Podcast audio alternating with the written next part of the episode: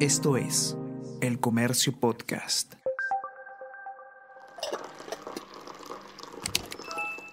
Hola, hola, ¿cómo están? Buenos días, espero que hayan amanecido bien. Está con ustedes Ariana Lira y hoy tenemos... Tenemos que hablar con Ariana Lira.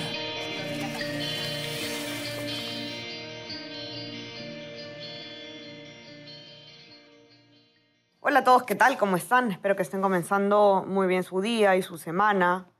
Eh, ayer ha sido pues un día histórico y tenemos que hablar, evidentemente, de cómo van hasta el momento los resultados conocidos de las elecciones generales que se han realizado ayer, 11 de abril.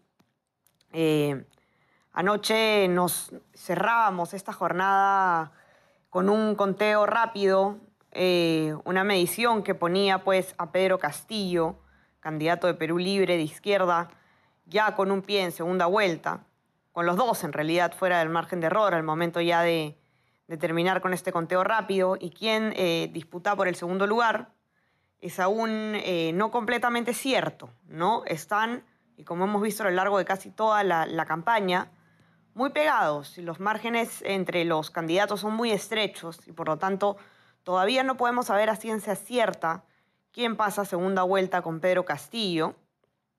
Tenemos ya eh, algunas cifras que nos muestran cómo va el conteo, ¿no? Tenemos los resultados de la OMPE a más del 50%, más del 50 de actas procesadas y contabilizadas. Eh, a Pedro Castillo definitivamente arriba y luego en, eh, en, el segundo lugar la cosa está un poquito más peleada, ¿no? Tenemos a Hernando de Soto con 13.43%, a Keiko Fujimori con 12.93%, Rafael López Aliaga con 12.84%. Lejos queda ahí, al parecer, Johnny Lescano de Acción Popular con menos del 9%. Así que, eh, ¿quién pasa a segunda vuelta? Todavía está un poquito complicado. Hemos tenido también eh, algunos resultados y también un flash en cuestión de Congreso, que lo vamos a comentar ahora en un momento. Pero bueno, el día de hoy está con nosotros Ricardo León, eh, editor de la sección de Nacional de Diario El Comercio, y vamos a comentar lo que ha sido pues esta maratónica jornada y qué podemos esperar en los días que quedan. ¿Qué tal Ricardo? ¿Cómo estás? Bienvenido. Hola Ariana, eh, buenos días. Sí, efectivamente, eh, ya en, la resaca de las elecciones, digamos, algunas cosas ya pueden ir quedando claras, por lo menos quién pasaría a la segunda vuelta, fijo, fijo, es Pedro Castillo y con esto pues se abre eh, lo que ya nos sucedió recientemente en las elecciones congresales con el PREPAP, ¿no? La, mientras nos preguntamos eh, cómo así surgieron tan rápidamente y cómo llegaron tan alto estas personas que la capital por lo menos no las veía con mucha claridad, eh, pues se abre el interrogante de qué sucederá después, ¿no? En el caso de Castillo, por conocemos su, su pasado dirigencial, conocemos el, las, jornadas de protesta y de lucha social que él ha encabezado durante los recientes años y más o menos se puede prever por dónde va a ir o por lo menos eh, por dónde van a ir algunos momentos importantes de, su, un eventual gobierno suyo, si él pasara a la, segunda vuelta, ¿no? Y me refiero puntualmente al tema de las eh, demandas sociales, de las reivindicaciones y de las expectativas que se pueden generar. Así es. Ayer, ayer nosotros, por ejemplo, en vivo conversábamos contigo sobre este tema de, las demandas sociales, ¿no? Eh, Pedro Castillo es un candidato que nace de la protesta, ¿no? Y que, hace su capital político principalmente en la protesta magisterial del 2017. Y como tú bien dices, eh, genera ¿no? mucha expectativa en cuestión de demanda social. Ojo, yo quiero hacer un paréntesis porque hay una nota de René Subieta que la pueden encontrar en nuestra web y en nuestra versión impresa sobre cómo surge la candidatura de Castillo. ¿no? Él empieza a hacer campaña recién en febrero. ¿No? Y, de dónde sale, digamos, todo este apoyo, en qué consiste su campaña, léanla, porque definitivamente ahora todos quieren conocer eh, el caso Castillo, ¿no? Sin duda. Eh, Ricardo, ¿qué, puede significar o cuáles son los problemas de esta expectativa que genera Castillo en, la cuestión de, los conflictos sociales? Eh, yo pienso que lo que va a suceder es que en un momento tan crítico por la pandemia, por la crisis sanitaria, por este duelo masivo que hay en el país, sumado a la crisis económica muy fuerte y a la crisis política, lo que, lo que preveo es que un eventual gobierno suyo, eh, explotarían un poco las, las expectativas, ¿no? muchas personas que están o que, o que protestan aisladamente, ¿no? En, términos, por ejemplo, con las AFP, por decirlo, o contra determinados proyectos mineros, o para exigir mayor presupuesto por, no sé, por la educación, por ejemplo. El SUTEP es un, es un gremio que siempre, cada cierto tiempo, ha realizado protestas.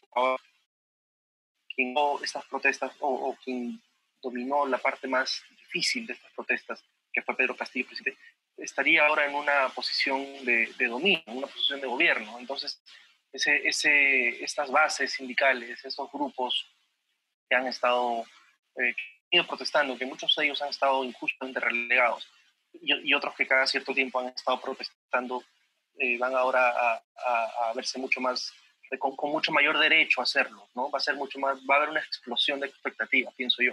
Y me hace recordar al gobierno de Alejandro Toledo. En el gobierno de Alejandro Toledo hubo momentos hacia el 2004 más o menos en los que había protestas en todas las regiones. ¿no? Estaban los transportistas pidiendo, eh, creo que la anulación de los peajes, y estaban los focaleros pidiendo que no se erradique la hoja de coca, y estaban los maestros pidiendo aumentos. Estaban, o sea, casi todas las regiones había una decena de gremios y sindicatos muy grandes eh, protestando al mismo tiempo, ¿no? Eh, haciendo uso de su expectativa.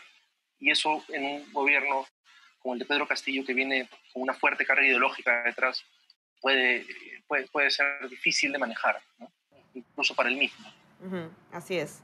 Eh, ahora, también conversábamos ayer con, con Alec, ¿no? Alec Persich, que es editor de, de, la sección de economía del diario, cuáles son, eh, cuál es el panorama económico que, que tenemos en el horizonte, ¿no? Sin duda, ya como están las cosas en este momento, en, lo que van de contabilizadas las actas, lo que se va a jugar en la segunda vuelta, una de las cosas que se van a jugar en la segunda vuelta, es el modelo económico, ¿no? Porque si bien eh, Castillo pues, apuesta por eh, un cambio radical en el modelo económico, un modelo intervencionista, ha hablado textualmente de expropiaciones eh, y de un Estado socialista, los, los, tres candidatos que se disputan ahora pasar al, al, segundo lugar, que son Keiko Fujimori, Rafael López Aliá y Hernando de Soto, están, eh, digamos, eh, apostando por continuar con el modelo de, de libre mercado, ¿no? Eh, ¿Cómo va a impactar el modelo que se escoja en, en, una situación como la que estamos también de, de recesión, de, de problemas económicos por la pandemia? va a ser, va a ser importante, ¿no? Y creo que ahí va a estar eh, el juego o, el discurso que, que, va a regir la campaña ahora en adelante, Ricardo. No sé cómo lo ves tú. Bueno, aparte, por supuesto que se espera, si es que pasa, digamos, Keiko Fujimori a una segunda vuelta, que va a hacer mucho uso de, de, apelar al, a los vínculos que, que, tendría Perú Libre con, con el Movadef, ¿no? Claramente eh, es, una, es una aquí lo que está en juego es el, modelo económico, ¿no? Es una, es una, la, segunda vuelta se va configurando con mayor claridad, ya no hay 18 candidatos, ahora son cuatro que están disputando la segunda vuelta. Y se ve que eh, es un, el modelo económico en, en, algunos casos en sus dos extremos, ¿no? Eh, y esto hace aún más, eh, aún más difícil de entender exactamente. Ojo, Pedro Castillo está pasando, estaría pasando una segunda vuelta con menos del 20%. ¿no? Tampoco es que tenga un, un arraigo exageradamente grande, hay una fuerte fragmentación, no, no, se sabe cómo se configurarían los cuadros a la segunda vuelta, y él tampoco es alguien que en sus apariciones públicas eh, module ni sus propuestas ni sus gestos, ¿no? a diferencia de otros candidatos que eh, para obtener alguna simpatía de, del electorado eh, modulan un poco y modulan un poco algunas propuestas para no sonar demasiado eh, radicales. Castillo realmente no, ¿no? Castillo mantiene, se mantienen sus 13 en toda, eh, por ejemplo, la recuperación de los proyectos agrícolas de exportación para, para el pueblo, para los campesinos, o eh, control de, de, sectores este, estratégicos o de, o de, o de vamos, eh, control de ferrocarriles, aeropuertos, puertos, carreteras y, y, temas por el estilo. Él no está buscando modular, más bien en segunda vuelta él podría exacerbar, incluso estirar más esos, esas propuestas. Eh, con lo cual, vuelvo a lo que dije al inicio, la, demanda que tendría él una vez un eventual gobierno, eh, se le vendría encima todo, se le vendría encima. Lo que él ha generado, esa expectativa, se le vendría encima a él mismo. Y una cosa es con guitarra, otra con cajón, ¿no? como decía un antiguo presidente del mm. Perú. Otro tema eh, fundamental, el Congreso. ¿Qué nos dio el, el, el, flash electoral ayer? Es que el Congreso estaría conformado por 11 bancadas, ¿no? Es más o menos lo que se calcula. Eh, evidentemente esto con cargo a, las cifras, a esperar las cifras oficiales de OMPE, pero vamos a tener un Congreso sumamente fragmentado. ¿Cuál es el problema con que haya tantas bancadas del Congreso, que evidentemente es más difícil generar consensos, sacar proyectos adelante, y para el presidente o la presidenta de la República, eh, poder gobernar con un Congreso tan fraccionado sin duda va a ser un reto eh, muy, muy difícil. Perú Libre eh, entraría por primera vez al Congreso teniendo además la primera o segunda mayoría, lo vemos con, en primer lugar en esta boca de urna. Eh, y bueno, en primer lugar, sí, estando Acción Popular. No sé, Ricardo, ¿cómo, cómo ves tú esta situación? Sí, sí, va a ser difícil como ha sido en los últimos eh, dos congresos, ¿no? incluyendo este, este de corta duración. Eh, difícil, fragmentado y además venimos con este precedente peligroso de las vacancias presidenciales casi como, un, como, una gimnasia congresal. ¿no?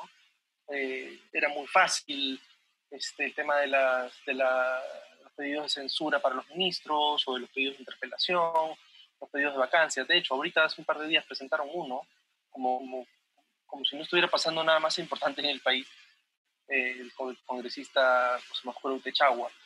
Entonces, un Congreso tan fragmentado va a hacer que la, competencia no sea para generar proyectos de ley, iniciativas grandes, masivas, importantes, sino más bien para, pelear pequeñas batallas, ¿no? que al final pueden terminar impactando eh, casi siempre negativamente al ciudadano.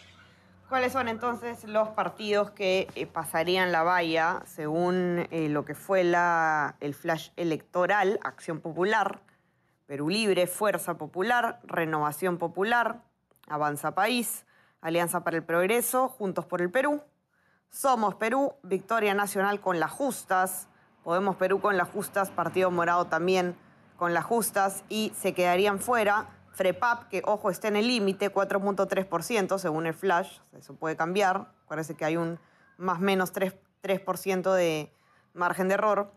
PPC con 2%, Partido Nacionalista, Unión por el Perú, Frente Amplio, Democracia Directa, Renacimiento Nacional, Perú Patria Segura. Los partidos que no pasan la valla pierden su inscripción, como ya sabemos.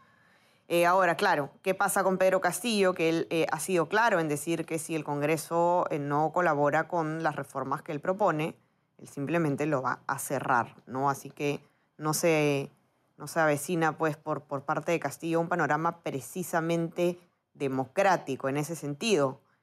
Algo que también va a poder seguramente explotar su contendor en, segunda, en la campaña por segunda vuelta, Ricardo.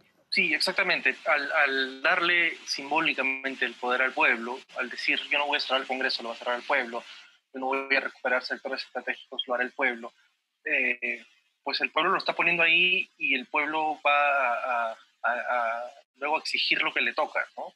Este, no, es un, no es un cheque en blanco y ese cheque lo va a tener que pagar. Por eso pienso que quien, quien, quien llegue a la, llegara a la presidencia, Pedro Castillo, tendría un escenario muy difícil de tener que eh, coordinar, controlar, eh, dosificar esta, esta, esta protesta social que se avecinaría y si pasara otra persona a la segunda vuelta, también va a tener esas, esas expectativas en contra. Eh, la diferencia es que no las provocó, pero sí, sí, sí su rival político. Entonces, como sea, pienso que los primeros meses, por lo menos, de gobierno, fuera de la crisis de la pandemia, fuera de la carrera desesperada por las vacunas, va a tener este componente muy fuerte de, eh, lucha social, ¿no? de conflicto social. Así es, vamos a tener entonces que esperar con mucha prudencia, como hemos dicho eh, numerosas veces a lo largo de esta jornada, los resultados oficiales de OMPE, porque a diferencia de otras elecciones en las que eh, a estas alturas del partido ya teníamos un porcentaje alto que podía definir quienes están en la segunda vuelta, la cantidad de eh, candidatos que tenemos tan pegados entre ellos hace difícil tener un resultado certero. Así que mucha prudencia, estamos todavía más o menos a la mitad del camino. Así que eh, manténganse ustedes conectados. Estamos, ya saben, en Spotify, Apple Podcast para nuestros podcasts, en el Comercio Te Informa, nuestro WhatsApp al que se pueden suscribir si quieren recibir lo mejor de nuestro contenido a lo largo del día y por supuesto en nuestra web elcomercio.p con toda la cobertura electoral a cargo de todas las secciones pertinentes en nuestro diario. Así que eh, manténganse muy conectados eh, para toda la información más actualizada y a esperar con mucha calma porque recién comienza ahora esta nueva etapa de la campaña por definir quién se hace entonces de Palacio de Gobierno. Ricardo, te mando un abrazo, ya nos mantendrán también ustedes desde la sección de Nacional informados de cómo se desarrolla el tema también en regiones. Muchas gracias, Ariana, un abrazo. Cuídense todos y que tengan una excelente semana. No se peleen con su familia por política ni con sus amigos. Ya se vienen eh, otros tiempos en esta campaña y por supuesto, lo más importante, no dejen de cuidarse, que continuamos en un momento crítico de la pandemia. Ya conversamos. Chao, chao. Esto fue Tenemos que hablar.